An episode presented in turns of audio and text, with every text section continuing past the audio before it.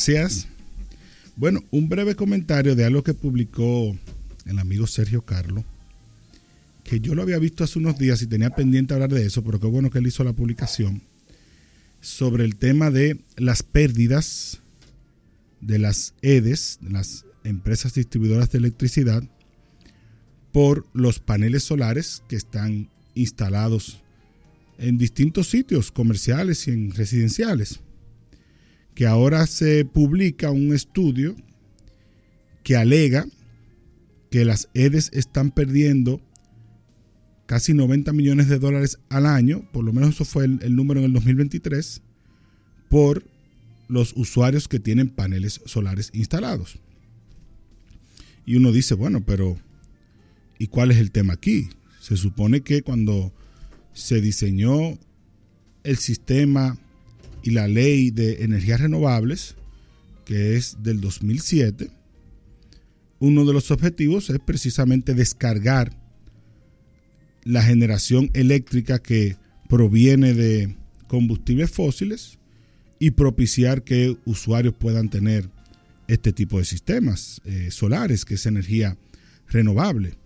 Y que en el caso de que usted instale en su casa una potencia o una capacidad mayor a la que consume, pues le puede inyectar el resto al sistema.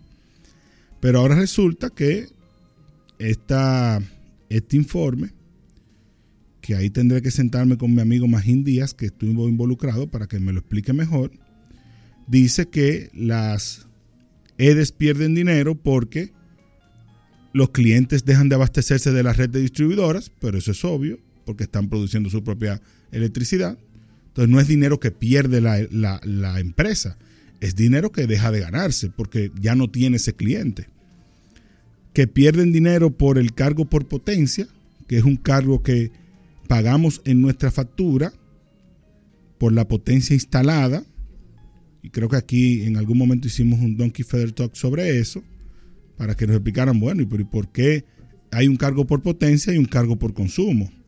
Bueno, porque resulta que hay una cantidad de potencia instalada que es la, la capacidad o la cantidad de energía para una unidad de tiempo. Pero bueno, las EDES también pierden eso porque no tienen razón para cobrárselo a los clientes que tienen sus paneles solares.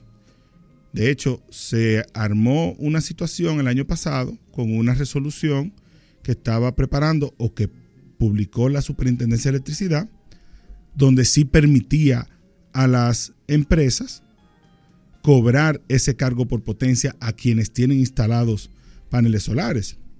Y los que fueron sorprendidos con eso, lo primero que dijeron fue, bueno, pero y qué sentido tuvo entonces esta inversión que yo hice? de paneles solares, que es a 25 años, a 20 años o a 30 años, dependiendo de la tecnología, si ahora me quieren meter este cargo igual por parte de las EDES, cuando yo lo que he querido es independizarme de las EDES. Y lo, otro que plantea el, el informe es que a los clientes de los paneles solares se les está sobrepasando por la energía que inyectan al sistema. Yo, creo que quiso decir sobrepagando. Es decir, el, monto, la, cantidad de energía que ellos inyectan al sistema, que, es la que no utilizan, ellos reciben un, retorno económico por eso. Y bueno, es también parte del, del diseño del sistema. Quizás ahora que la energía que está proveyendo que están proveyendo las EDES alcanzó el 98% de lo requerido, quizás ya esto no parece tan necesario, que los que tienen paneles solares inyecten energía al sistema.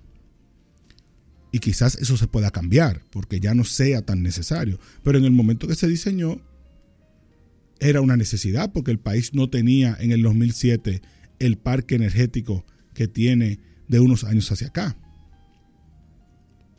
Y ojo, este tema de, las pérdidas que generan las EDES, si vamos a hablar de las pérdidas de los paneles solares, hablemos también de las pérdidas de los gastos operativos y de los gastos de nómina y de las malas inversiones que hacen las empresas de distribución eléctrica, de los muchos clientes que tienen que no pagan la energía. Que por eso durante este gobierno se ha disparado el, el porcentaje de pérdidas que tienen las empresas de distribución de electricidad. Que ellos presentan como uno de esos factores el tema de los paneles solares. Bueno, es entendible que lo presenten como un tema, pero no estaremos de acuerdo con que estos beneficios desaparezcan. Porque tenemos que seguir promoviendo la energía renovable.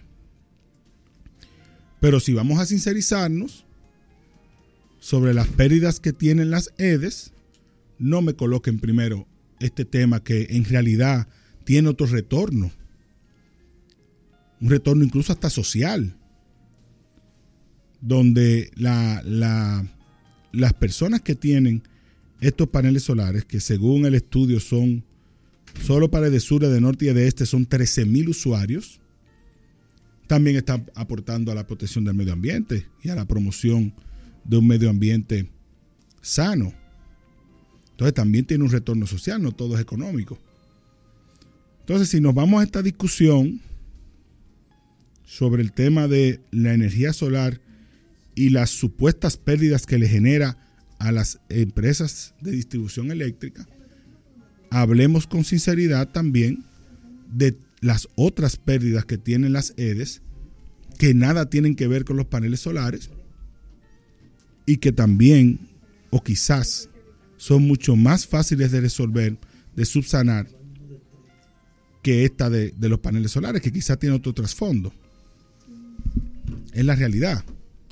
Si vamos a hablar de pérdidas, hablemos de las nóminas, hablemos de los gastos operativos, hablemos de, las inversiones, hablemos de los usuarios que no pagan la electricidad y cuando tengamos todo eso en orden, bueno, pues revisemos el esquema de los incentivos de la energía renovable o discutámoslo cuando, cuando venga la reforma fiscal que vendrá en su momento.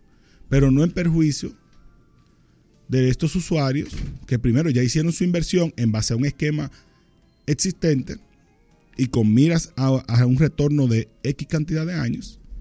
Y segundo, y segundo, cuando sabemos que promover la energía solar en nuestro país es incluso hasta un compromiso internacional de la República Dominicana con el Acuerdo de París y con la protección del, medio ambiente y la adaptabilidad al cambio climático.